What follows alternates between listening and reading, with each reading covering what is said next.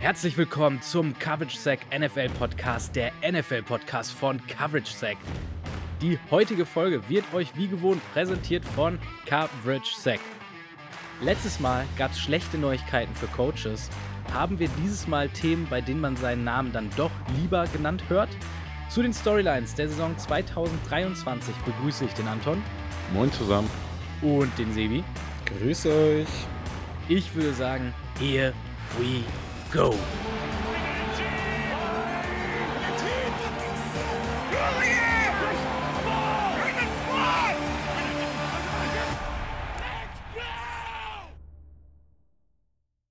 Nahmt ihr zwei, endlich, ich sag mal, gewohnte Aufnahmezeiten. Anton, wir beide ja letztes Mal wirklich zu später Stunde, zu spätem Tage unterwegs. Äh, übrigens Respekt an dich. Äh, vierte Folge, äh, ja, vierte Folge in Folge, wenn, äh, wenn du dich nicht verzählt hast. Du hast mir das selbst danke, zugerufen. Danke. Ja, doch, klappt schon. Ja, und Sevi, du quasi wieder zurück von, äh, von IR oder von Festival R, ist das die, die richtige? Yes, yes, yes. Aus dem Urlaub quasi. Ja, aus, aus dem Festivalurlaub, sehr gut. Genau. Genau, das, das Team kommt also langsam, aber sicher zur richtigen Zeit wieder zusammen. Und äh, was kommt auch zusammen? Kader und ähnliches. Also es gibt natürlich auch News. Wir haben das Wichtigste aus den letzten zwei, drei Tagen wieder für euch zusammengekehrt. Ich hätte in dem Moment äh, jetzt schon noch so ein bisschen gekehrt gesagt. Ich wollte eigentlich Themen streichen. Ihr habt mich überstimmt. Äh, ich bin gespannt, welche, welche Punkte ihr gleich mitgebracht habt. Fangen wir aber mit der, äh, wie wir fanden, Biggest News an.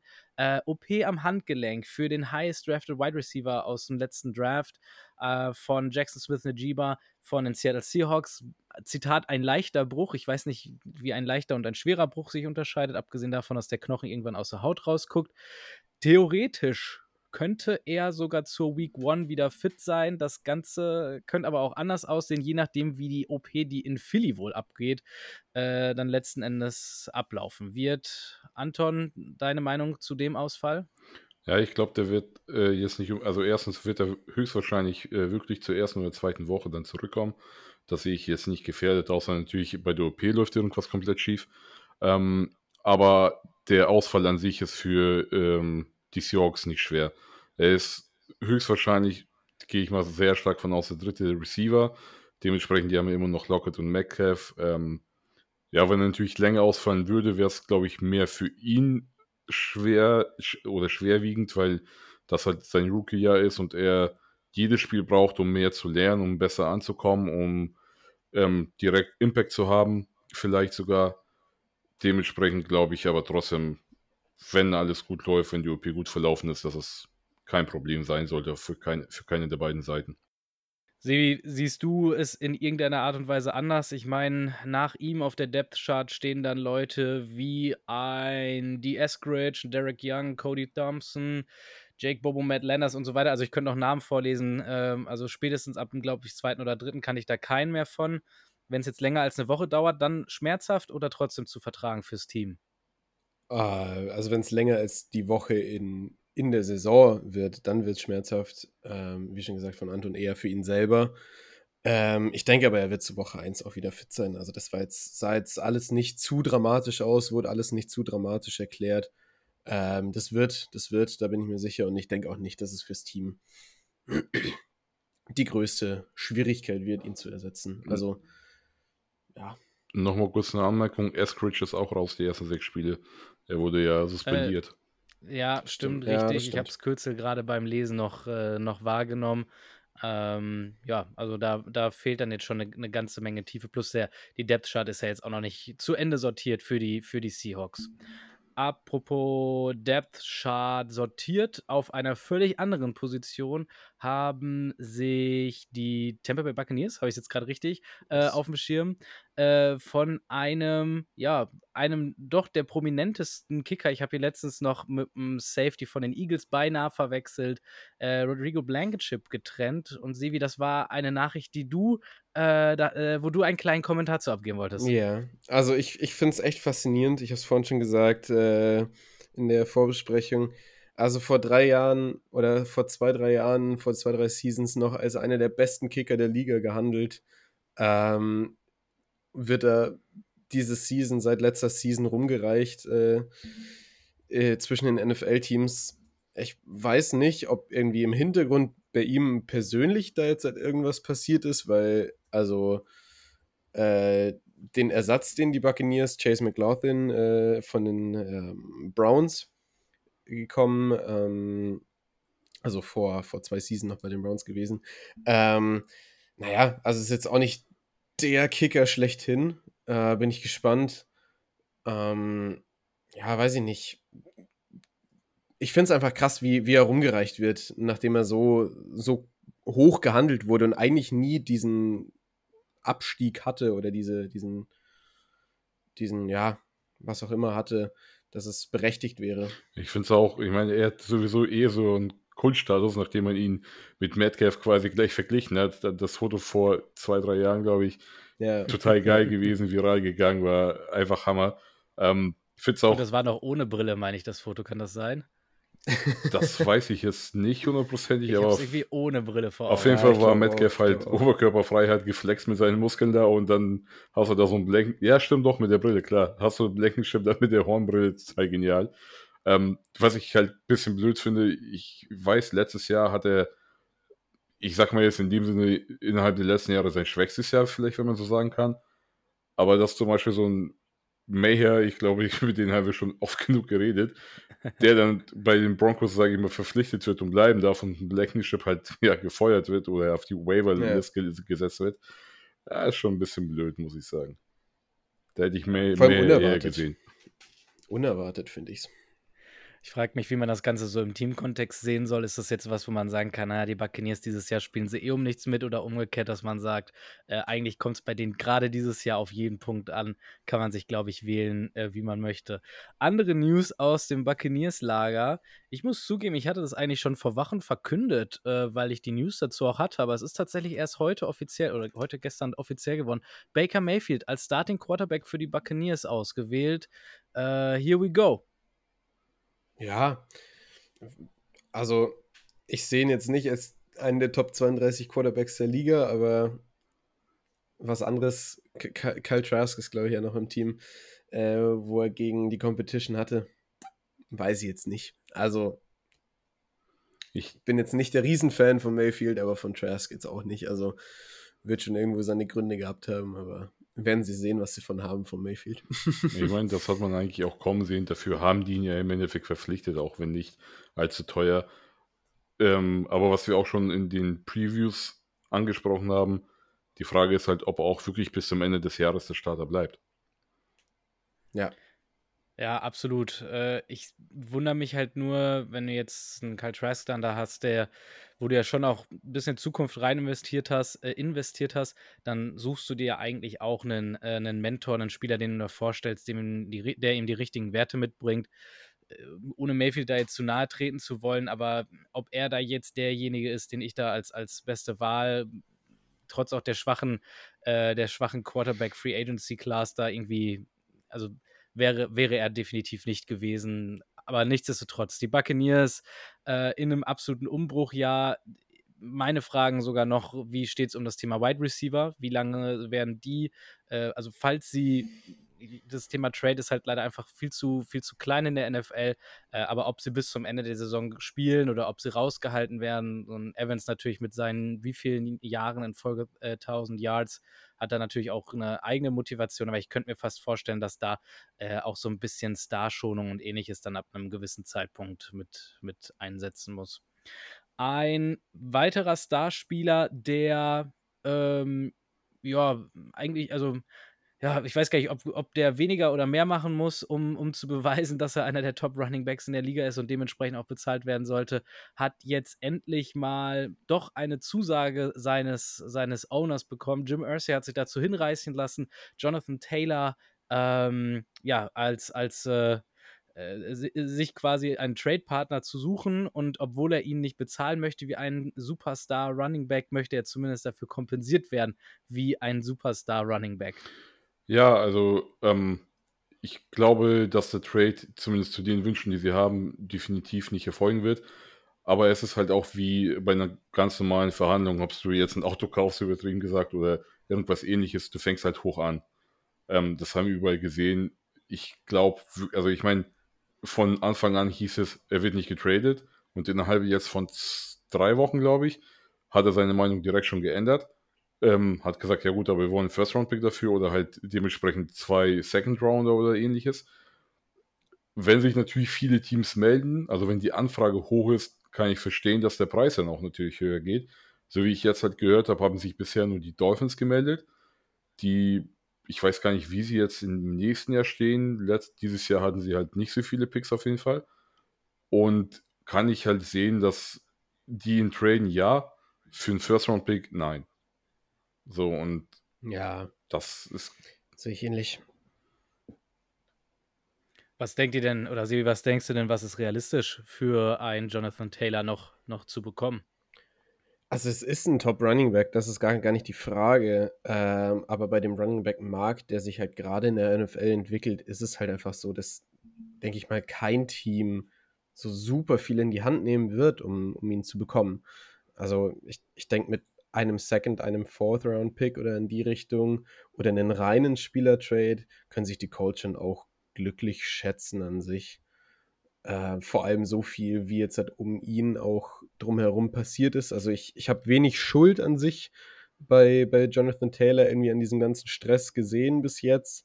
Aber es ist trotzdem halt ein Spieler, der jetzt halt gut die Runden gemacht hat. Ich glaube auch bei uns im Podcast eine der meistgenanntesten Spieler in der News-Section immer. Ähm, naja, ist halt immer die Frage, welch, wie viele Teams wollen halt so, so super aufgebauschte äh, äh, Spieler haben, wo so super viel schon drüber geredet wurde.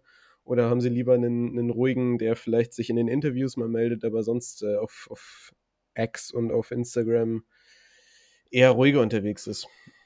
Das Ding, ich glaube, du hast mit ihm ja jetzt niemanden, der irgendwie Unruhe in den Lockerroom bringt. Äh, wenn ich raten müsste, würde ich sagen, dass die, die NFLPA, also die, die Player Association und die Spieler selbst schon eindeutig auf Seiten von Taylor stehen.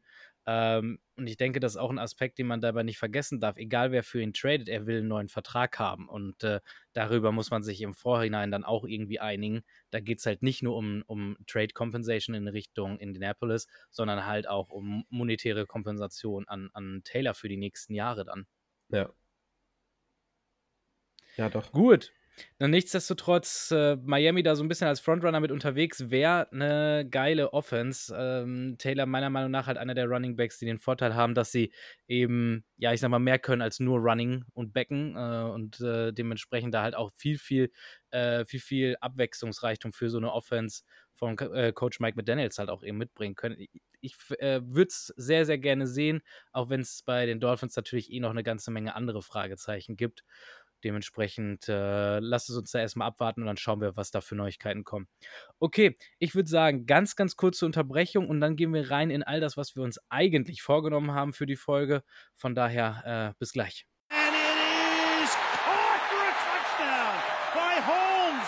Alright, Männer. Wir sind für diese Folge verabredet, um über die Storylines, ich sag mal so, die übergeordnet äh, strategischen Themen quasi der Saison zu sprechen.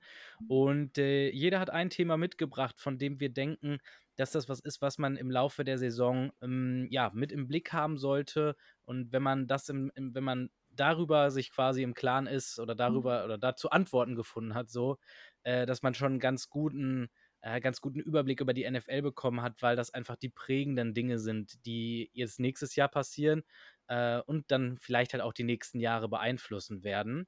Wir nehmen noch nicht vorweg, welche Themen wir bearbeiten. Okay, zugegeben, sie werden schon ja, doch, sie werden in der, äh, in der Folgenbeschreibung mit drinstehen. Also könnten wir es jetzt eigentlich auch machen, aber machen wir trotzdem nicht aus Prinzip.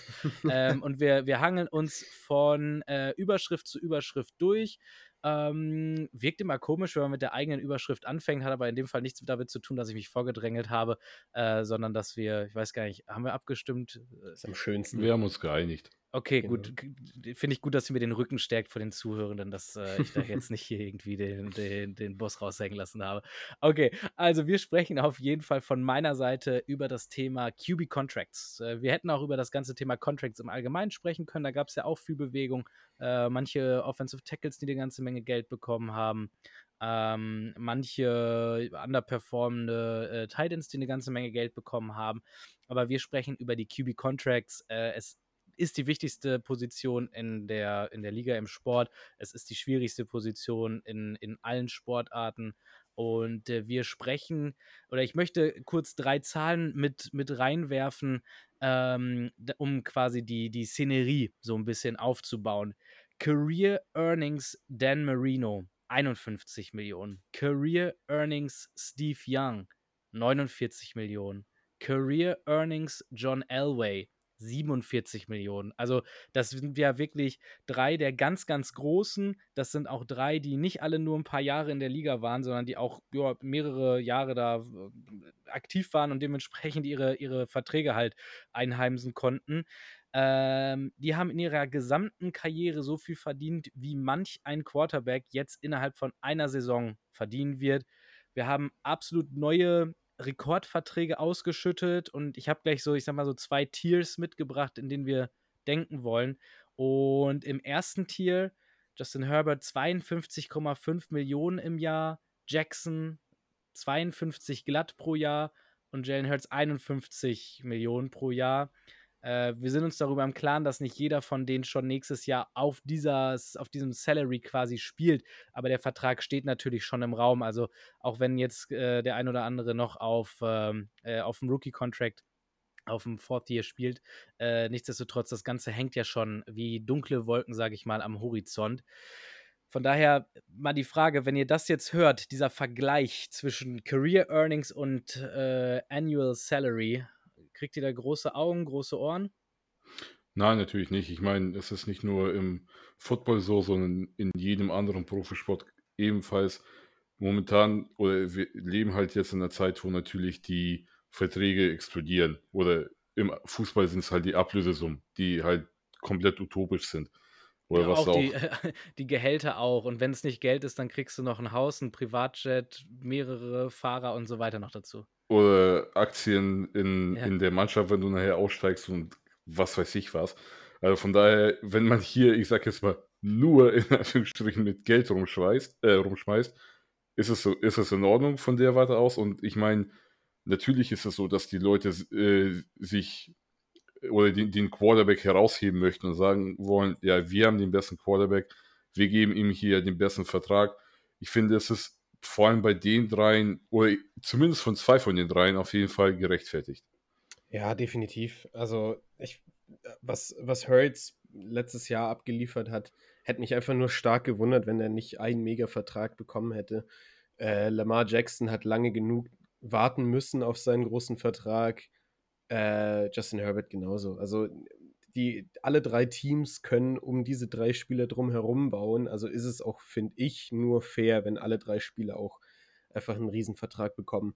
Ob es jetzt fair ist, dass Justin Herbert der bestbezahlteste Quarterback von den dreien oder generell äh, der bestbezahlteste Spieler in ja, der NFL ist, NFL ist, genau, äh, sei dahingestellt, aber sie, sie haben alle drei definitiv es verdient, so gut bezahlt zu werden in der Liga, wo wir jetzt, oder an dem Punkt in der Liga, wo wir jetzt halt gerade halt stehen.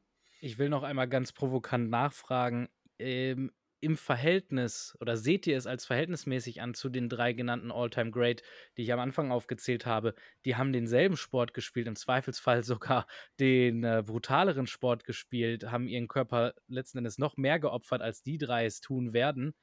Ist das im Verhältnis? Ähm, also ich sage so, ich, ich tue mir sehr schwer zu sagen, immer, es steht im Verhältnis zu jemandem, der vor 30 Jahren in der Liga gespielt hat, so. Oder, also, lass mich jetzt nicht lügen, aber müssen es circa 20 bis 30 Jahre her sein. Ja, 30 ähm, gut hin.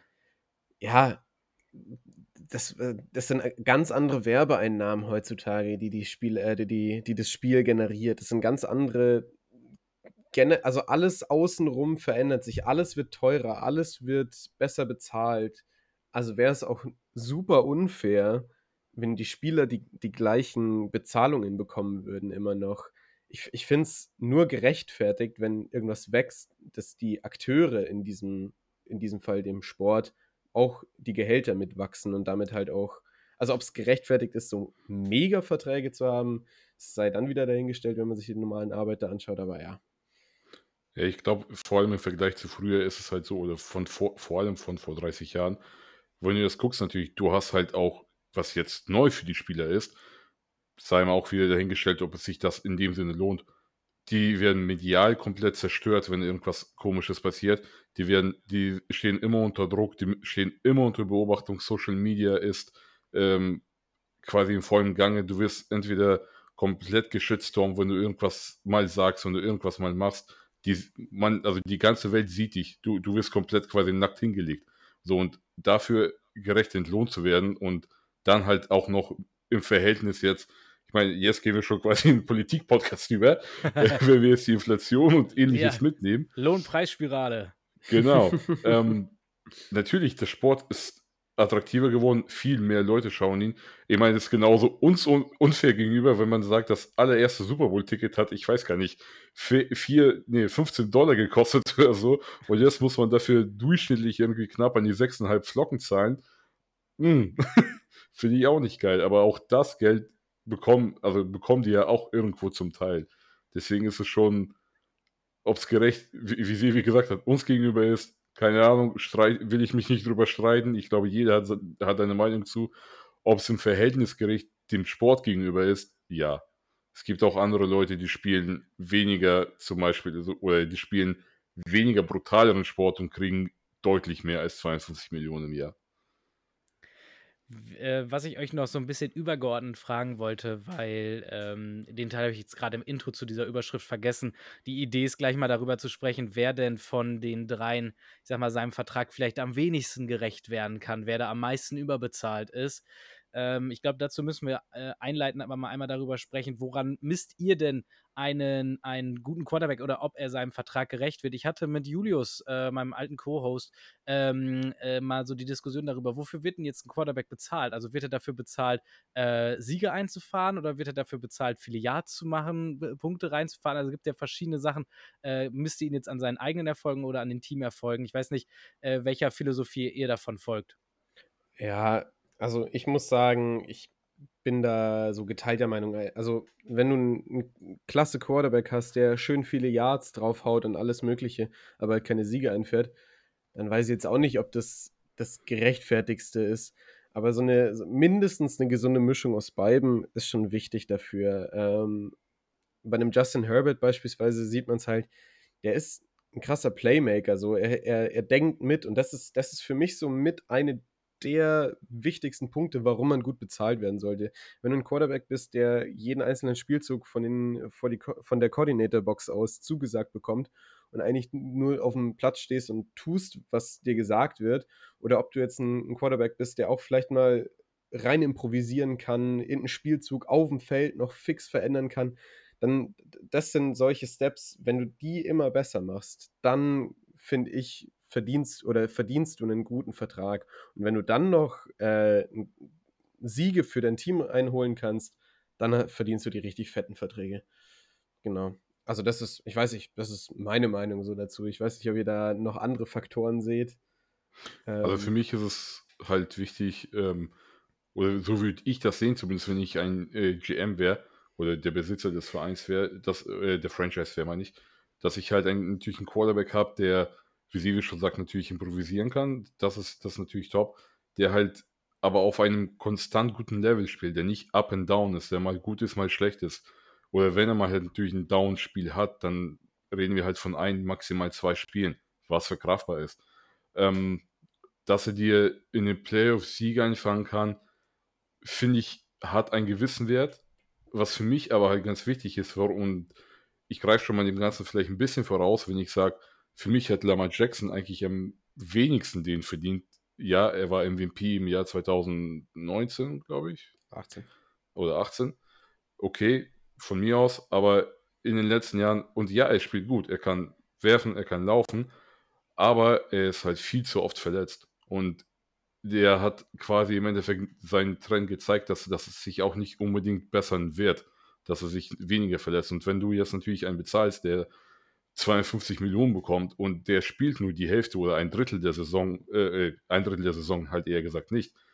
Dadurch kommst du halt vielleicht sogar höchstwahrscheinlich nicht in die Playoffs. Oder wenn du in die Playoffs kommst, bist du vielleicht sogar sofort raus, wie es bei den Ravens auch war. Ja. Weiß ich nicht, ob, ob ich dann so viel Wert auf ihn legen kann. Ist ein äh, sehr, sehr guter Punkt. Also Availability ist in diesem Sport und auf der Position eine der, äh, der, besten, der besten Eigenschaften. Ähm, und welche, äh, welche Eigenschaft man auch einfach nicht vergessen darf, so schwer wie sie vielleicht auch manchmal äh, messbar ist, Thema äh, Klatschness. Also in den richtigen Momenten seine Leistung abzurufen. Egal wie die anderen dreieinhalb Viertel bisher gespielt wurden, zur richtigen Zeit äh, am richtigen Ort zu stehen und äh, ja, dann einfach, einfach Plays Plays zu machen, ist auch unfassbar viel wert. Auch wenn du in, in Quarter 1 bis 3 schon mit äh, drei oder vier Interceptions dastehst. Ne? Der Game-Winning Drive ist nachher das, was, was, was reichen kann. Okay, jetzt hast du, äh, Anton, gerade schon so ein bisschen übergeleitet. Ich glaube, du hast quasi deinen dein Flop quasi schon, schon äh, ausgerufen mit Jackson. Ich hätte vielleicht so ein leichtes Gegenargument, auch wenn ich es ehrlich gesagt ähm, für mich fast genauso, genauso einge, äh, eingeordnet hätte.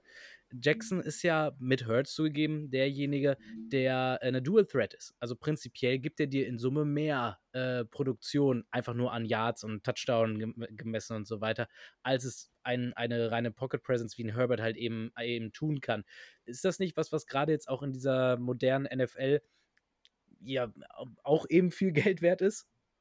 Ja, natürlich schon. Das, was ich halt bei, äh, bei Jackson aber sehe, Klar, wie jetzt wird man dieses Jahr extrem sehen, lag es am Coordinator in den letzten Jahren, lag es an seinen Anspielstationen in den letzten Jahren. Ähm, er war halt nicht so, also er kann gut passen, aber er hat es halt nicht so oft gemacht. Er ist halt mehr selber gelaufen oder es gab generell mehr äh, Run-Plays bei, bei den Ravens. Zumindest kommt es mir so vor. Und wenn, wenn du es anguckst, zum Beispiel letztes Jahr, er hatte keine, kein einziges Spiel, wo er 300 Yards geschafft hat. Doch ein einziges, sorry, in der zweiten Woche gegen die, äh, gegen die Dolphins. Da hat er über 300 Yards Passing geschafft.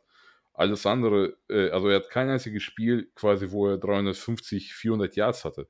So, und das ist für mich, egal ob du ein Dual Threat bist oder nicht, aber dass du trotzdem auch auf dem Top-Level musst du halt trotzdem erreichen können, dass du werfen kannst.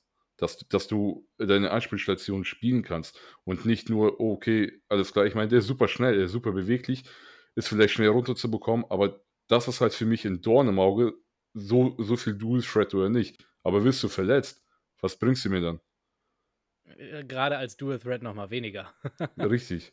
So, das, das ist halt für mich weniger wert als einer, der präzise passen kann, der ähm, sein Spiel quasi, gut, bei Justin Herbert ist es vielleicht auch wieder ein schlechtes Beispiel, wenn man jetzt die Playoffs anguckt, dass du das Spiel halt verwalten kannst, dass du das Spiel lenken kannst.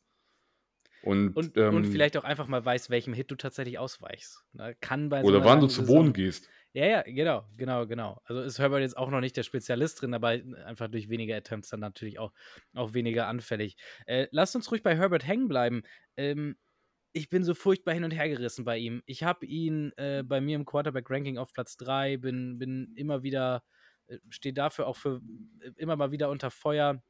Aber vom Talent her eigentlich ein einzigartiger Spieler, aber ich muss einfach sagen, wenn ich einfach nur die, die, durch diese schiere Prägnanz, er ist der bestbezahlte Spieler aller Zeiten, zukünftig, zugegeben, aber trotzdem, äh, ich weiß nicht, ob um diesem Vertrag gerecht zu werden, musst du einfach so krass performen. Also es muss ja einfach über äh, die fünf Jahre, die der Vertrag läuft, muss ja eigentlich jede Saison eine 5000 Yards, 40 Touchdown-Saison sein. 40, vor allem dann halt auch 40 zu, keine Ahnung, 12 Interceptions oder sowas. Also halt auch, auch, auch ein richtig gutes Verhältnis dazu. Kann man dem Vertrag überhaupt gerecht werden, Sevi? Kann man. Ich weiß ich nur nicht, ob Justin Herbert das kann. Oh, wow, ouch, okay. Also, ich, ich, ich halte ihn für einen Top-Quarterback, das ist gar nicht die Frage, aber solche Zahlen, wie du gerade aufgezählt äh, hast, ähm, da sehe ich ganz andere Kandidaten, wo ich sage, das ist zehnmal realistischer, dass die solche Zahlen aufstellen. Also ich, ich, Justin Herbert, super sympathischer Spieler, super, also nicht im Sinne von persönlich, sondern super schön auf dem Feld mit anzusehen teilweise. Ähm, man sieht richtig, wie er von Jahr zu Jahr mehr dazulernt. Ähm, deswegen hoffe ich für ihn, dass er vielleicht in ein, zwei Seasons an den Punkt drankommt, dass er solche Zahlen realistisch auch regelmäßig aufstellen kann. Aber ihn jetzt schon zu dem bestbezahltesten Spieler zu machen in Zukunft, bevor ein vergleichbarer, also ich, da sehe ich halt Jalen Hurts, wenn wir jetzt bei den drei bleiben, aber wenn wir jetzt aus den dreien rausgehen, auch einen Pat Mahomes, Josh Allen oder sowas, sehe ich halt viel realistischer an diesen Zahlen dran als den bestbezahltesten Quarterback in Zukunft mit Justin Herbert. wenn ihr versteht, was ich meine, dass, dass, dass da diese die, die Differenz bei mir noch da ist, dass ich dass es nicht ganz sehe, wie er das, wie er das schafft. Und ähm, im Gegensatz zu anderen, die halt nicht so gut bezahlt sind. Äh, finde ich interessant, äh, weil Jalen Hurts ehrlich gesagt für mich halt auch einfach ein Kandidat dafür ist, dieses, dieses, äh, die, die, das Ende der Cinderella-Story, das kommt irgendwann. Und sein Aufstieg jetzt, also wenn wir uns zurückerinnern an seine erste Saison, das war nicht der Jalen Hurts, den wir jetzt letzte Saison gesehen haben. Ne? Also da war ähm, auch sein OC Shane Steichen viel mit, mit einbegriffen, der, ähm, der das Playcalling übernommen hat und ihn da auch einfach viel besser in Szene gesetzt hat. Der ist weg. Das ganze Thema ich sag mal, Überraschungsmoment ist ein bisschen weg, die Defense ist ein bisschen schlechter geworden, du kommst, du kommst, stehst mehr auf dem Platz, hast nicht die beste Field Position und so weiter und so weiter. Also äh, ehrlich gesagt habe ich das Gefühl, jetzt habe ich es, ich habe es irgendwie auch schon für alle drei gesagt, aber deshalb äh, muss ich mich ja schon noch für einen festlegen. Äh, wenn ich mich jetzt festlegen sollte, dann ist es eben Jalen Hurts aus den gerade genannten Gründen. Anton, kannst du das so ähnlich sehen wie ich? Ähm, also ich, ich kann sehen, was du meinst, das ja. Weil wo ich vielleicht mitgehen würde, ist zum Beispiel, dass ich auch Sorgen hätte bei Jalen Hurts, wenn seine Waffen weggenommen werden.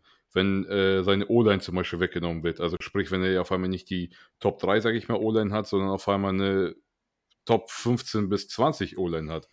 Wie sieht er dann aus? Also kann er, kann er quasi, ich sag jetzt mal, so viel ähm, ja, äh, so viel improvisieren wie ein Burrows oder wie, wie ein Mahomes von mir aus. Das sehe ich nicht, tatsächlich. Also ich, ja, er ist auch Dual Threat natürlich, aber ich glaube nicht, dass wenn er quasi gerade Feuer unterm Arsch hat, sorry für den Ausdruck, dass er da unbedingt, ich sag mal, jedes zweite Mal rauskommt. So wie, so wie die beiden anderen genannten. Ähm, bei Herbert bin ich da schon eher der Meinung, dass, dass ich das zumindest im Ansatz gesehen habe in, in den letzten Jahren, dass es halt immer besser auch wird, dass er, dass er dem Druck weicht. Ähm, und vor allem letztes Jahr hatte er halt nominell anfangs ja eine sehr gute Line, ist aber im Jahr oder eben äh, im Jahr Verlauf oder im Verlauf des Jahres so äh, immer halt schlechter geworden. Trotzdem hat er geliefert und für mich ist es aber trotzdem, wenn ich jetzt im Nachhinein halt rausgehe, trotzdem Lamar Jackson aufgrund der Sachen, die ich halt genannt habe, weil ein Jalen Hurts ist, egal ob er Dual Threat ist oder nicht, er ist da. Er war die ganze Saison über da. Er war mhm. gut, hatte mhm. was mit der Schulter, zwei Spiele raus. Okay, war er jetzt nicht spielentscheidend, aber zu den Players, wo du gesagt, wo du auch gesagt hast, zum äh, zu klatschen ist, er war da, als er sein musste. Mhm. Ein, ja. ein Lamar Jackson nicht. Zum, auch das Jahr davor er war wieder verletzt, er ist gerade quasi von seiner Verletzung gekommen. Man weiß nicht, wie fit er gespielt hat im Endeffekt. Kann genauso sein, dass diese Verletzung ihn daran gehindert hat, dass sie noch eine Runde weitergekommen sind. Okay. Wir sind uns einig, dass wir uns nicht einig sind. Das ist ähm, auch perfekt. Ja, es gibt, es gibt wirklich für alle drei äh, genug, äh, genug Argumente für und dagegen. Es ist auch und bleibt auch ein bisschen Glaskugel lesen. Äh, ich möchte noch ganz kurz auf diese zweite Gruppe Quarterbacks gucken, die sich da eben hinter diesem absoluten Elite-Talent mit, mit äh, anreihen. Äh, ein Jones mit 40 pro Jahr, ein Derek Carr mit 37,5 pro Jahr, ein Garoppolo mit 24,25 pro Jahr, ein Geno Smith mit 25 pro Jahr und ja, den klammern wir jetzt mal gedanklich aus, Jordan Love, der ja auch statt der Fifth-Year-Option eben einen anderen strukturierten Vertrag bekommen hat. Deshalb zwischen Jones, Carr, Garoppolo und Smith einfach mal ganz, ganz schnell vielleicht einen Satz dazu, damit wir auch vorankommen in den Themen. Wer ist davon vielleicht der, derjenige, der eurer Meinung nach seinem Vertrag am wenigsten gerecht wird? Ich glaube Jones. Also meinem Gefühl nach ist es Jones, weil auch die, ich sag mal, die ersten beiden oder die ersten drei Jahre von ihm waren jetzt ähm, alles andere als gut. Letztes Jahr hat er einigermaßen gute Werte aufgelegt, aber es waren auch eher so Werte im ja, Top 15 Bereich, also ziemlich in der Mitte. Und ich finde, wenn du jetzt 2 Millionen oder 3 Millionen oder 4 Millionen weniger verdienst als Josh Allen, der gezeigt hat, dass er in den Playoffs spielen kann, wie er in den Playoffs spielen kann, dass er auch generell. Oh, wow, das nach dem letzten Playoff-Run von, von ihm, ihn jetzt hier so als Playoff-Gott rauszurufen. Ja, ja, warte, warte, warte. Nee, Playoff-Gott nicht, aber ich meine, es ist trotzdem für mich ein deutliches Tierbreak zwischen den beiden. Und wenn da nur 4 Millionen zwischen sind, mhm. weil letztes Jahr, ähm, keine Ahnung, was da los war, ob es in der Mannschaft auch Unruhe gab oder was da der, der Auslöser war dafür, dass er auch so viele Interceptions natürlich hatte. Ähm, aber ich sag es mal, im Endeffekt wird er sich hoffentlich fangen, weil das Jahr davor, hat man gesehen, war top. Und da er ist seinem Vertrag auch mit den ganzen Interceptions, äh, finde ich, gerechter geworden als ein ähm, äh, hier, na, Daniel Jones, danke. Gibt zu viele Jones, ist wirklich so. Daniel Ja. Mack, Chandler und so weiter. Sevi, dein Take? Ja, ich gehe ta tatsächlich mit Daniel Jones auch. Ähm, ich weiß nicht, ich, ich bin kein Fan von Daniel Jones. Also wenn er wieder seine, wenn er wieder seine Kontaktlinsen auf dem Feld verliert äh, und deswegen äh, Spiele verliert und dann 40 Millionen dafür im Jahr. also ich weiß nicht, der Junge ist 25, hat jetzt vier Jahre, also bis er 29 ist, verdient er 40 Millionen im Jahr circa. Es irgendwie für mich diese ganze Summe einfach nicht gerechtfertigt.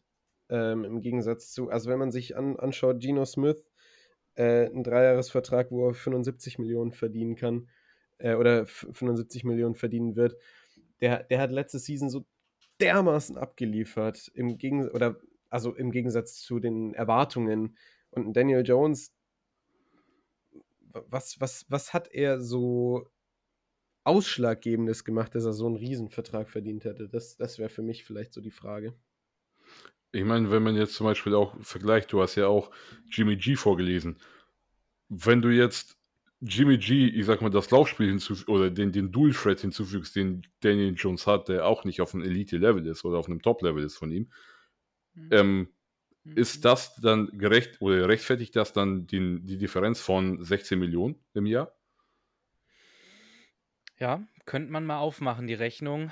Äh, Das halt, also um vielleicht mich selber auch ganz kurz zu verteilen, äh, ne widersprechen. Äh, Jimmy G ist halt jetzt 32.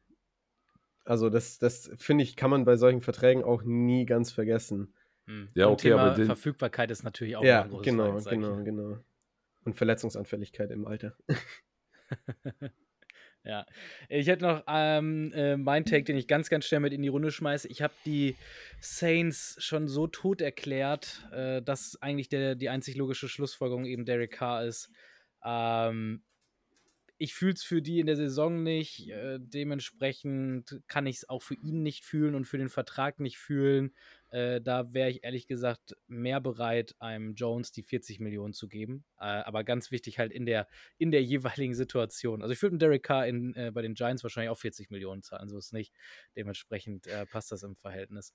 Okay, so viel zu den äh, absoluten Rekord-Quarterback-Contracts und wer da wem und welchem Geld gerecht werden kann. Wir haben als nächstes Überschrift das Thema Tanking uns mit aufgeschrieben. Und äh, ja, nimmt, äh, nimmt mich mal mit, mit, mit rein, äh, wie ihr das Thema aufbauen wollt.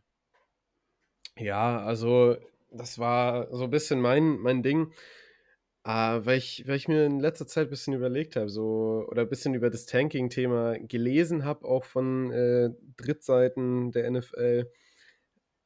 Ja, also ganz groß steht dann immer der Name Cardinals diese Season da. Ähm, und für, für mich, oder was, was ich so an euch rantragen will, einerseits seht ihr Tanking überhaupt als, als eine, ein Ding in der NFL? Seht ihr Tanking überhaupt möglich? Oder was heißt möglich, aber als, als dass es passiert an sich? Äh, und also für, für mich, die Cardinals, wenn dann das einzige oder eins, ein, eins der auffälligsten Teams. Aber sonst gibt es, denke ich, schon auch noch ein paar, die es die es versuchen könnten. Also ich bin ja bekennender äh, NBA-Fan auch und äh, ich glaube oder ich finde, ich nehme die Mentalität da doch sehr anders wahr. Also ähm, viele, ich, vielleicht sogar ihr erinnert euch an diesen ganzen Trusted Process in Philadelphia bei den 76ers, wo Ja. ja wirklich Jahre schon im Vorhinein angekündigt wurde, wir wollen jetzt scheiße sein. Und ähm, das haben wir äh, in, der, in der NFL nicht, obwohl es das Regelwerk ja eigentlich erlaubt, weil prinzipiell bist du das schlechteste Team, hast du auch den ersten Pick. Also da, da gibt es jetzt so diese, diese Draft-Lottery ja in dem, in dem Sinne nicht. Und ähm, macht es den Teams eigentlich leichter. Ich habe das Gefühl, dieses, dieses, ähm, ja, dieses Selbstbewusstsein ist bei den Teams irgendwie einfach immer, äh, immer größer, als es in der NBA ist. Also alle gehen irgendwie in die Saison rein, reden sich die ganze Situation gut und schön und äh, sagen, wir greifen an und dann irgendwann setzt erst die Realität ein und dann geht es halt in Richtung aktiven Tanking. Also es ist ja auch äh, ein bisschen anders, also beziehungsweise zu den NBA kann ich das nicht vergleichen, aber ich meine, jeder, äh, jeder Mann auf dem Platz kämpft halt um sein Geld. Er weiß ganz genau, hey, Kacke, nächste Woche kann es schon sein, wenn ich jetzt scheiße gespielt habe, dann bin ich nicht da. So, dann schmeißen die mich raus, wenn ich jetzt wirklich der dritte Cornerback bin oder der, der vierte Safety oder so. Das ist, glaube ich, halt erstens die Mentalität, ähm, jedes Mal quasi nach vorne zu bringen, zu sagen, okay, alles klar. Dann ist es ja auch so ein, ja, der Sport an sich, der, der ist halt so Adrenalin geladen. Und wenn du da nicht hundertprozentig mit dabei bist auf dem Feld, ich glaube, es ist egal, was für einen Trainer du da hast, der wird dir den Arsch aufreißen.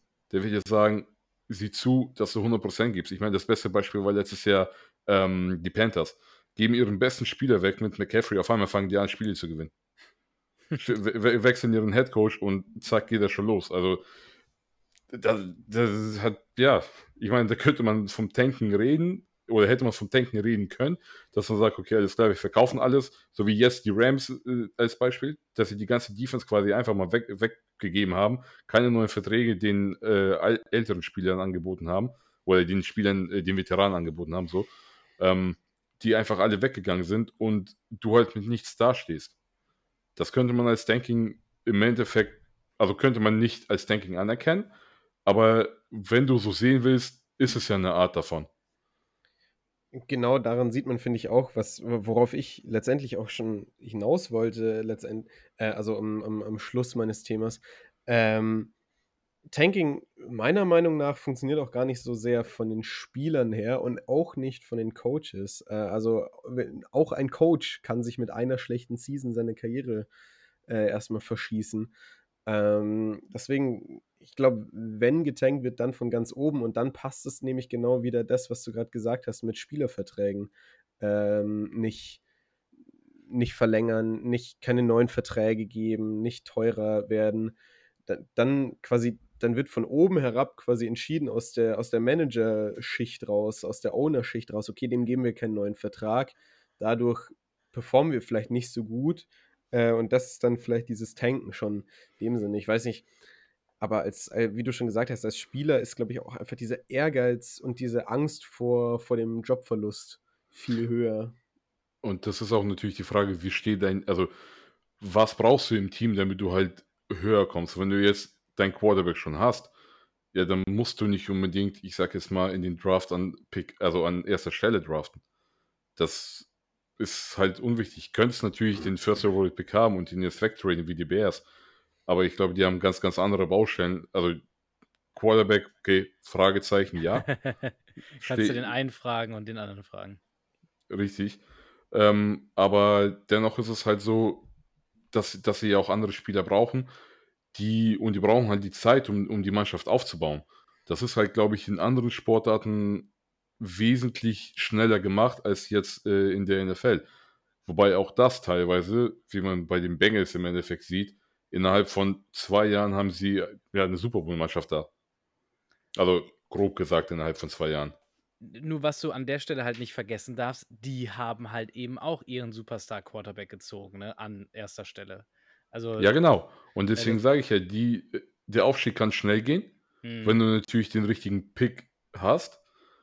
Andererseits sieht man auch bei den, ich meine, siehst sieh dir die Jaguars an, die haben zwei Jahre hintereinander den First Overall Pick gehabt, mhm. standen jetzt letztes Mal in den Playoffs. Okay, jetzt geht Lawrence in sein drittes Jahr. In den Previews haben wir ja schon geredet. Äh, über, über die Mannschaft ist sie jetzt besser geworden. In der Offense ein Ticken, ja, vielleicht, okay. Aber in der Defense gab es da kaum Ver Veränderung. Und damit kannst du halt den Super Bowl nicht unbedingt erreichen. Ja, Und gut, ein, ein Jahr danach haben sie auf jeden Fall noch, ich sag mal, in diesem Rookie, Quarterback-Rookie-Contract-Window. Also da, vielleicht haben sie dann im, im letzten Jahr tatsächlich noch die Möglichkeit, darüber anzugreifen, über, über das Geld, sag ich mal. Aber was mir auch nochmal aufgefallen ist, ich weiß nicht, Sevi, ob du auch in die Richtung gehen wolltest, ähm, wie gut oder wie schlecht sind Teams eigentlich darin, dann nachher zu draften, weil es gibt ja schon wirklich, ähm, ja, was sind das? das? sind keine Eskapaden, aber es sind ja schon, schon, schon breitgetretene äh, Geschichten oder schon totgetretene, keine Ahnung. Auf jeden Fall, also da gibt es ja viele Stories drüber, wie sich Teams da äh, total auf Spiele eingeschossen haben, die nachher gar nicht performen. Und äh, äh, erstens einmal tatsächlich ein Shoutout an äh, Michael McKelvey, ein total unbekannter YouTuber. Ähm, der hat ein sehr, sehr gutes Video dazu gemacht, wo er, ich sag mal, Pick zu, ähm, zu Contract quasi ins Verhältnis gesetzt hat. Also an welcher Stelle im Draft kriegst du das beste Verhältnis, also die beste Leistung im Verhältnis zum Geld, das du bezahlst. Ähm, wo halt ganz eindeutig dann mit aufgekommen ist, dass äh, du umso später du jemanden draftest, einfach dadurch, dass du so wenig Geld äh, in, in, in ihn investierst, halt einfach das bessere Verhältnis Verhältnis nachher hast, liegt natürlich daran, dass du viele hast, die, ich sag mal, ihrem Geld gerecht werden und die paar Ausreißer, die du hast, das Ganze sehr, sehr hochziehen. Aber, und das ist das, der zweite Takeaway, der mir noch in der Vorbereitung aufgefallen ist, insgesamt finde ich, ich habe mir die letzten ähm, drei, vier Jahre nochmal angeguckt, insgesamt, wenn du die Sachen so redraftest, das kommt an vielen Stellen noch ganz gut hin. Also ich würde behaupten, die Teams sind schon besser geworden im Draften. Aber komischerweise, oder vielleicht ist es auch logischerweise, ausgerechnet, wenn es ums Thema Quarterback geht, dann schießen sich irgendwie immer wieder Riesen-Eigentore. Ne? Also dann hast du hier diese, wie ich finde, halt diese absoluten Flops. Sorry, ich hoffe, ich nehme da jetzt keinem zu viel vorweg, aber Zach Wilson und Trey Lance halt auf 2 und 3 dann äh, in 2021 zu ziehen damit hast du so viel weggeworfen äh, und so viel, also deinen ganzen Tankversuch, falls es einer ein aktiver war, äh, halt in den Sand gesteckt ausgerechnet bei der Position des Quarterbacks geht es dann halt immer wieder schief. Ja, ja, definitiv. Naja, also ich glaube, da sind wir uns einig, dass es, dass es mit, dem, mit, mit dem Tanken an sich und mit diesem Rebuild-ganzen Thema alles gar nicht so einfach ist und so klar und deutlich zu sagen, okay, die werden jetzt tanken. Um das Thema vielleicht abzuschließen, was sagt ihr, was sind, wenn es Teams gibt, die, ob sie von Anfang an oder mittendrin irgendwann merken, wir müssten jetzt halt vielleicht mal uns äh, für nächstes Jahr ready machen. Habt ihr so zwei, drei Takes, äh, wo ihr sagt, ähm, also Teams, du möchtest echte Teams hören, von denen wir denken, dass sie, dass sie noch in Versuchung geraten. Genau, ich möchte euch mal richtig bloßstellen vor Zuschauern, die die Fans haben. Nein, Schwan. Also, keine Ahnung, äh, ich kann ja mit mir selber anfangen. Also ich wie schon gesagt, die, die, die Cardinals sind oft gefallen, kann, kann ich auch als realistisch sehen, dass die. Das ist ja jetzt, das ist ja jetzt kein Take, das ist ja. Das naja, aber wir, wir, haben ja schon, wir haben ja schon du gesagt. Meinst, dass sie aktiv anfangen zu, zu ähm, tanken? Das weiß ich eben nicht, aber ich Mit kann mir vorstellen. Ich kann mir vorstellen. Und neuen GM? genau deswegen. Deswegen kann die ich mir vorstellen, jetzt, dass die haben zwei, Halbzeit, drei Jahre Zeit. Ja, ja dass sie zur Halbzeit irgendwann sagen, okay, dann gehen wir lieber auf einen guten Pick irgendwie äh, nächstes Jahr, als dass, ja, dass wir da. Das widerspricht ja dem Ganzen, was wir gesagt haben.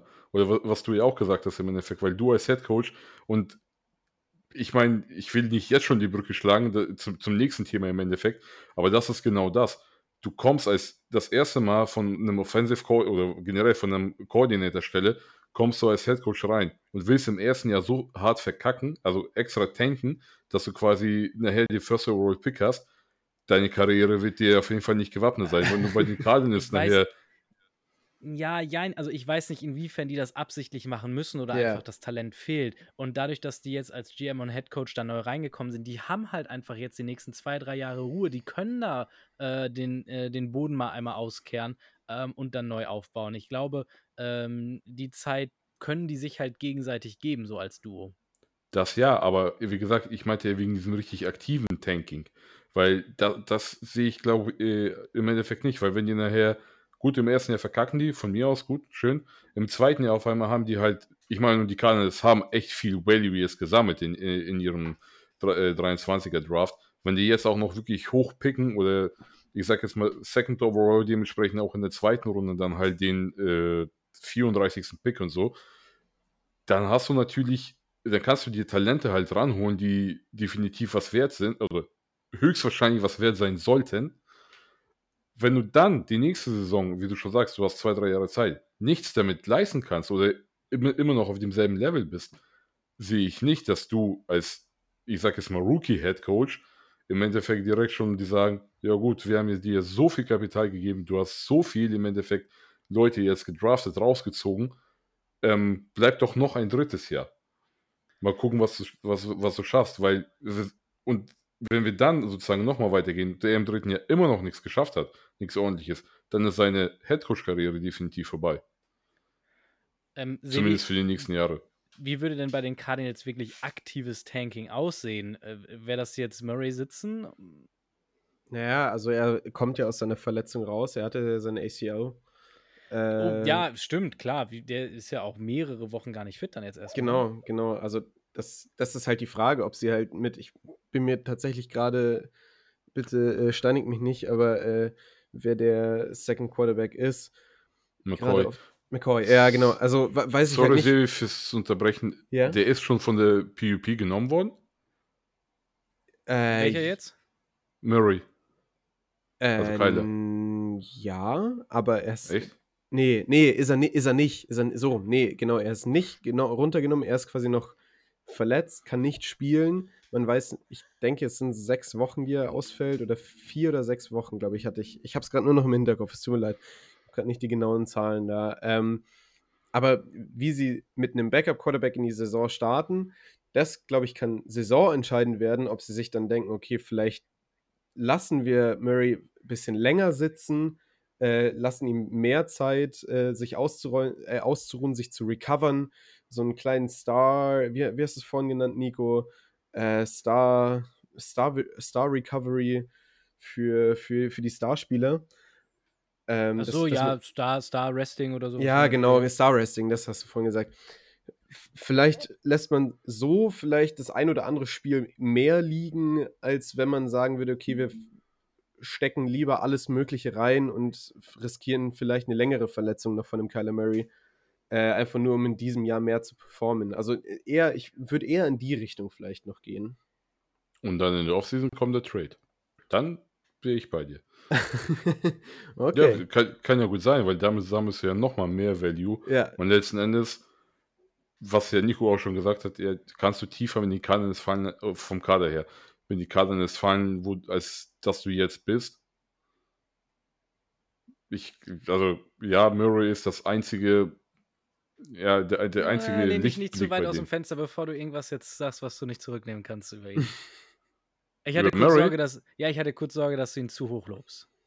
Nein, nein, ich, ich, ich sage, er ist das einzige in der ganzen Mannschaft, vielleicht noch Baker kann man mit, mit reinnehmen, die halt wirklich so als, ich sag mal, Plus Second, Spieler. Third Level Stars anzusehen sind.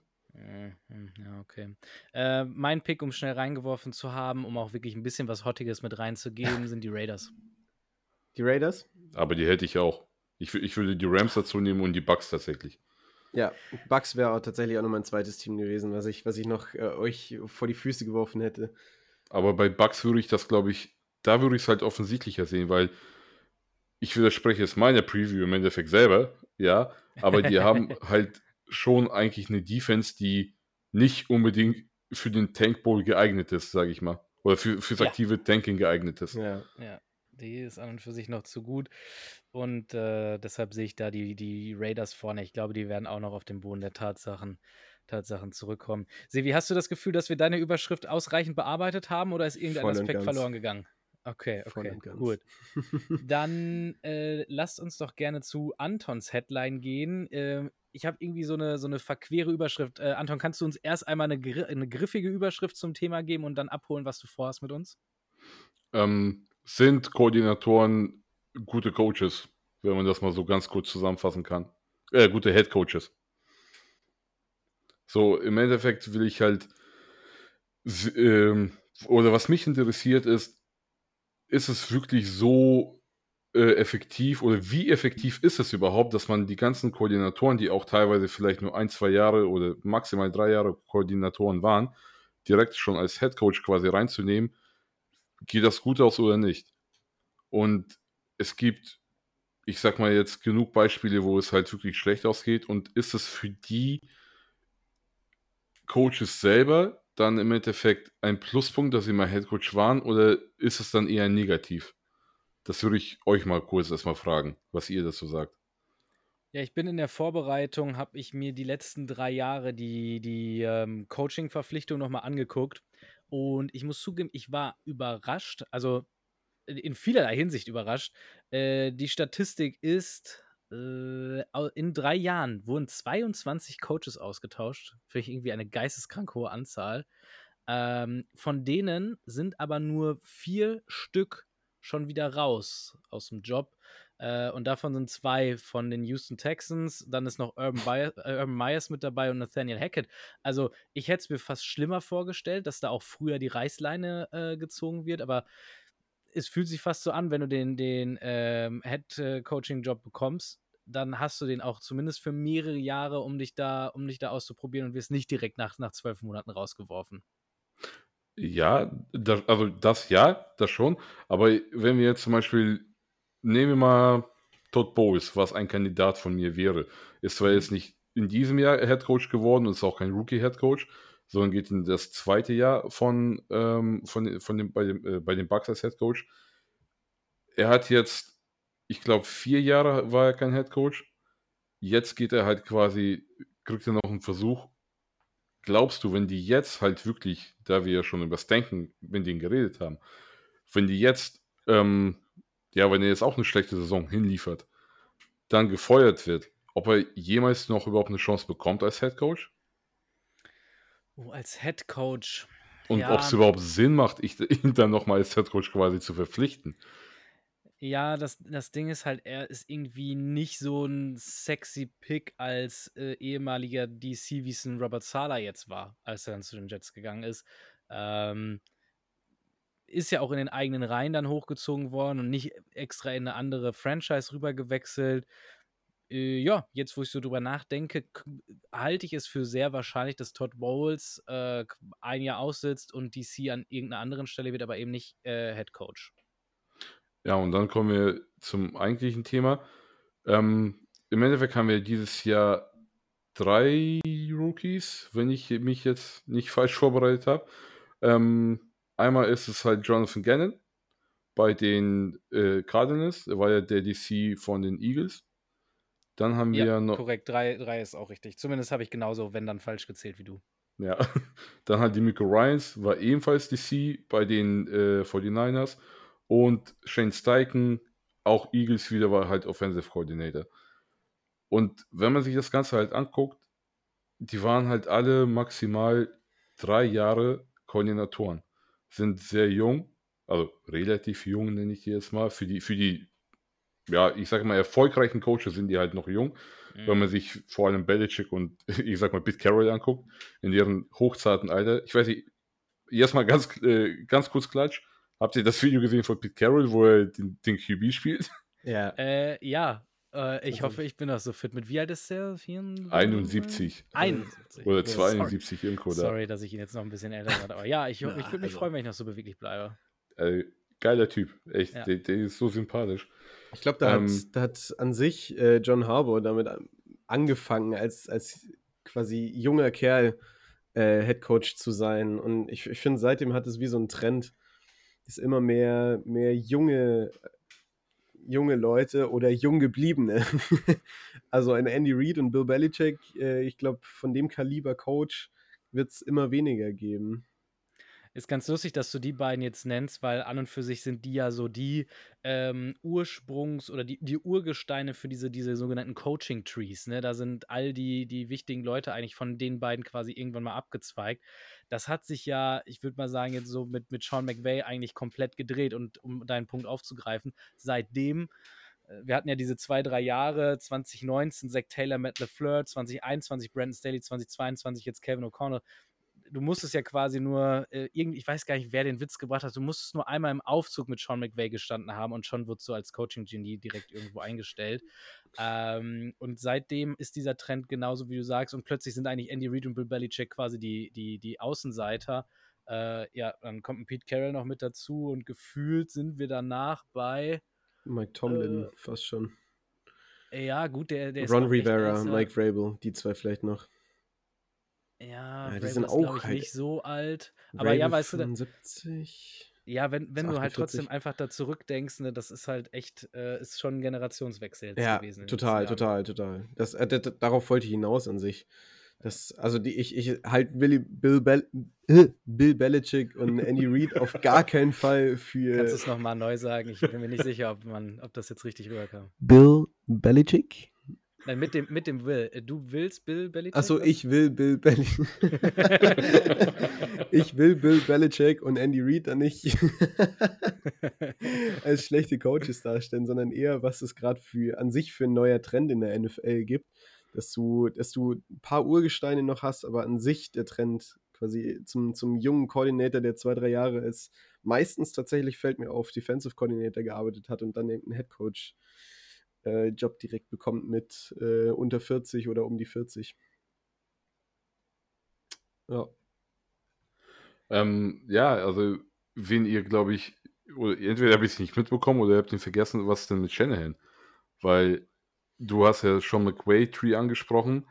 Ähm, ich meine, wenn wir uns mal Shanahan angucken, ich sage jetzt mal das Neueste. Wir sprechen über einen Junior, ne? Nicht über einen Senior. Kyle Shanahan. Ja, ja, über Junior, okay, ja, gut. Ja, ja, ähm, wenn, wenn wir jetzt mal angucken, ich, ich meine, ich sage, also nehmen wir jetzt mal Mike McDaniels. Der kommt ja auch aus Zeit, ich meine, der war auch nur Running Back Coordinator und war jetzt halt das letzte Jahr nur Offensive Coordinator bei denen. Mhm. Ist dann direkt quasi zum Coaching gekommen. Ähm, ja, war jetzt, also unerfolgreich war er nicht, finde ich. Er, er, hat schon Tour auch irgendwo auf ein neues Level gehoben.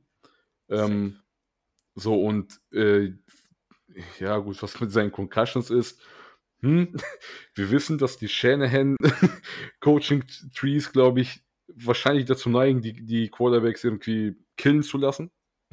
Oder was, was da deren äh, Motivation dafür ist, weiß ich jetzt nicht. Aber er, er hat ja trotzdem eine sehr gute Arbeit geleistet und das im Endeffekt in seinem ersten Jahr. Und ich weiß nicht, ob das jetzt quasi, oder was heißt, ich weiß nicht, ich, ich schätze das halt wirklich so ein, dass die ganzen äh, Shanahan Offenses äh, oder Shanahan Coaching Trees, auch dementsprechend die Miko Ryans, ähm, ziemlich erfolgreich sein werden in, in dieser Liga. Zumindest bis zu einem gewissen Grad ähm, Super Bowl vielleicht nicht viel, nicht so oft wie jetzt ein Bill Belichick oder Andy Reid, wenn wir jetzt mal die Urste Urgesteine nehmen. Aber dass man trotzdem sehr ziemlich und erfolgreich coachen kann. Was man halt von, ja, ich sag jetzt mal, die, die misslungene Versuch von Urban Meyer jetzt nicht unbedingt sagen kann. Ja, gut, der fällt jetzt, ich sag mal, in der gesamten Diskussion ja irgendwie nochmal unter eine ganz eigene Kategorie, ne? Ja, also gut, dann, dann nehmen wir mal Hackett. Bestes Beispiel der hat auch eigentlich eine eigene Kategorie verdient, weil der hat den Job gar nicht bekommen, weil er so ein geiler Typ ist oder so ein geiler OC war, sondern weil er einfach Aaron Rodgers holen sollte, weißt du? Das ist, also ich, ich, ich will es jetzt nicht in zu kleine, kleine Grüppchen unterteilen, aber ist halt auch echt irgendwie so ein Sonderfall. Was ich mir noch äh, überlegt hatte, ähm, ich habe ja gerade schon gesagt, vier von 22 wurden zwischenzeitlich schon ausgetauscht. Ich bin aber auch mal durchgegangen, wer denn jetzt so auf der Kippe steht. Ich bin nur auf vier weitere gekommen, jetzt aus den letzten drei Jahren, die verpflichtet wurden, also 20, 21 und 22 genau. Ähm, bin ich nur auf drei gekommen, die auch wirklich auf der Kippe stehen. Äh, Brandon Staley bei den Chargers, Josh McDaniels bei den Raiders, wie ich finde, Todd Bowles bei den Buccaneers, haben wir auch drüber gesprochen, äh, Anton, und äh, Matt Eberfluss halt von den, von den Bears.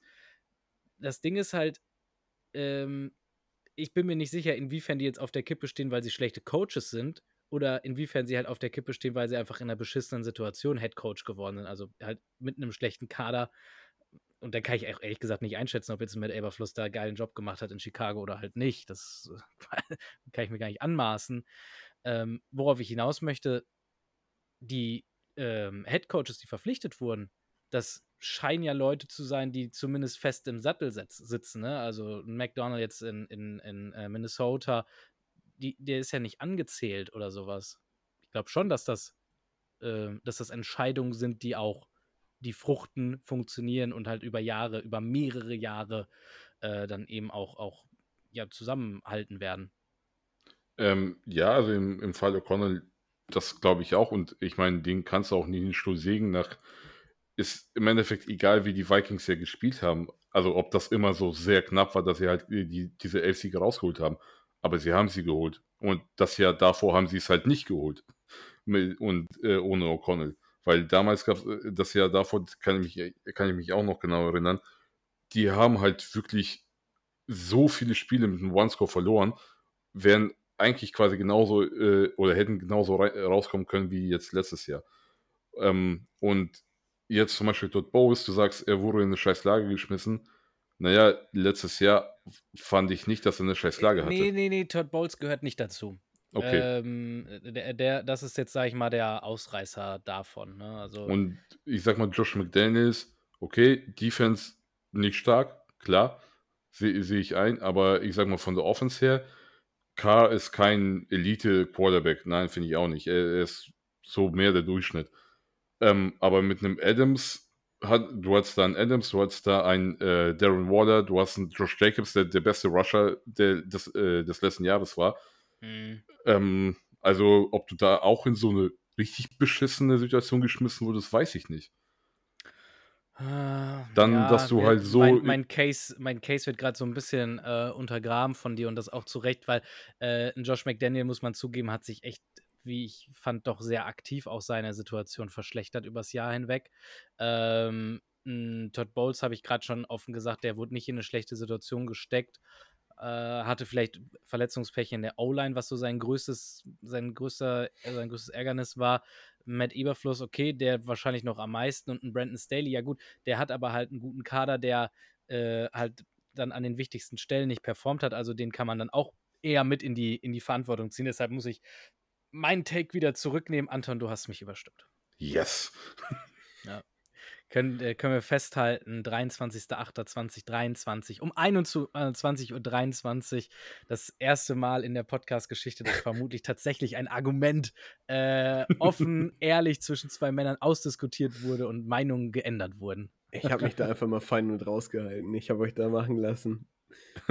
Ja. ja, gut, aber Sevi, dann gib uns deinen abschließenden Take. Ähm, ist es jetzt was, also ist es Trend, ist es, ist es schlau, ist es was Langfristiges? Also ich gehe eigentlich mit am meisten mit dem Take dazu, dass ich es cool finde, dass, dass der moderne Football mehr von den jungen Head Coaches, die einfach in einem Coaching-Tree von einem erfolgreichen Head Coach irgendwie äh, aufgewachsen sind, blöd gesagt, ähm, jetzt die neuen Head Coaches der NFL werden. Also ich, ich, ich bin da, bin da sehr positiv gestimmt gegenüber dem Ganzen. Ich bin gespannt auf äh, Shane Steichen oder Steichen und äh, Gerne. Genau. Ähm, was, was die jetzt diese Season auf den Platz bringen werden, in den Positionen, wo sie sind. Ähm, und hoffe, dass, dass wir da immer mehr hinkriegen werden oder immer mehr kriegen werden von, von vier, fünf Jahre als Coordinator irgendwo Erfahrung sammeln und dann den Headcoach-Positionen. Das Einzige, was ich natürlich hoffe, ist, dass wir nicht mehr so ein, so ein großes Karussell an, an Headcoach-Auswechslungen haben. Weil das, ich, ich finde, es immer bringt sehr viel Unruhe natürlich auch ins Team rein, egal in welches, wenn du alle zwei Jahre einen neuen Headcoach bekommst. Ja. Das Einzige, wo ich dir widersprechen muss, äh, Steichen und Gannon für mich, das sind halt zwei, äh, wo ich fast am gespanntesten drauf bin, weil die eben so gar nicht aus dem Coaching-Tree rauskommen. Äh, klar, Siriani ist McVay-Tree, wenn ich mich jetzt richtig erinnere, der war ein Jahr aus hier oder so. Und ähm, die beiden sind ja aber quasi jetzt nach, nach zwei gemeinsamen Jahren mit Siriani das wäre ja quasi ein neuer Coaching-Tree, der sich jetzt aus Siriani ergeben müsste. Ich denke, das, das wird einer, einer der neuen äh, Coaching-Trees werden. Da kann ich mir gut vorstellen. Also, Coaching-Staff von den Eagles hat mir letztes Jahr schon echt sehr gut gefallen und äh, kann ich mir schon einiges vorstellen. Ähm, was ich vielleicht noch mal dazu sagen kann, wegen den Eagles nochmal, die haben sich ja let letztes oder vorletztes Jahr, glaube ich, nee, vorletztes Jahr müsste es gewesen sein, neuen GM geholt. Und der hat halt wirklich hart geil gedraftet, muss man auch sagen. Klar, wahrscheinlich Vertrag mit den Bulldogs gehabt, okay, kann sein.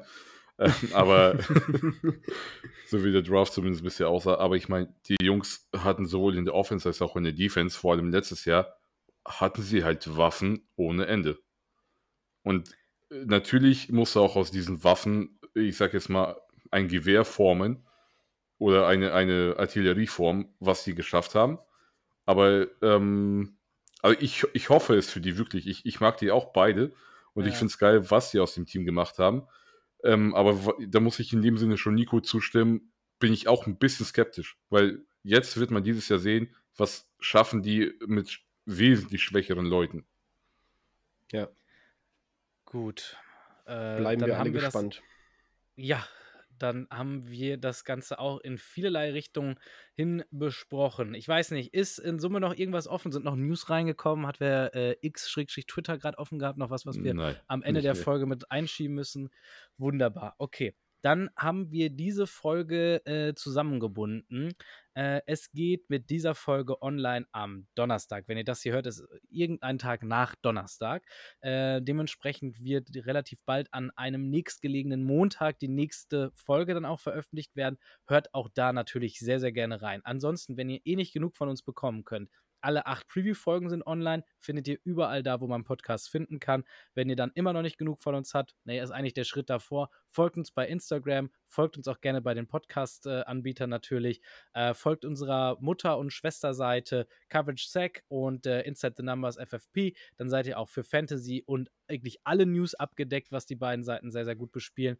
Und äh, in diesem Sinne können wir uns nur verabschieden. Dankeschön fürs Zuhören. Schaltet beim nächsten Mal wieder ein und macht es gut.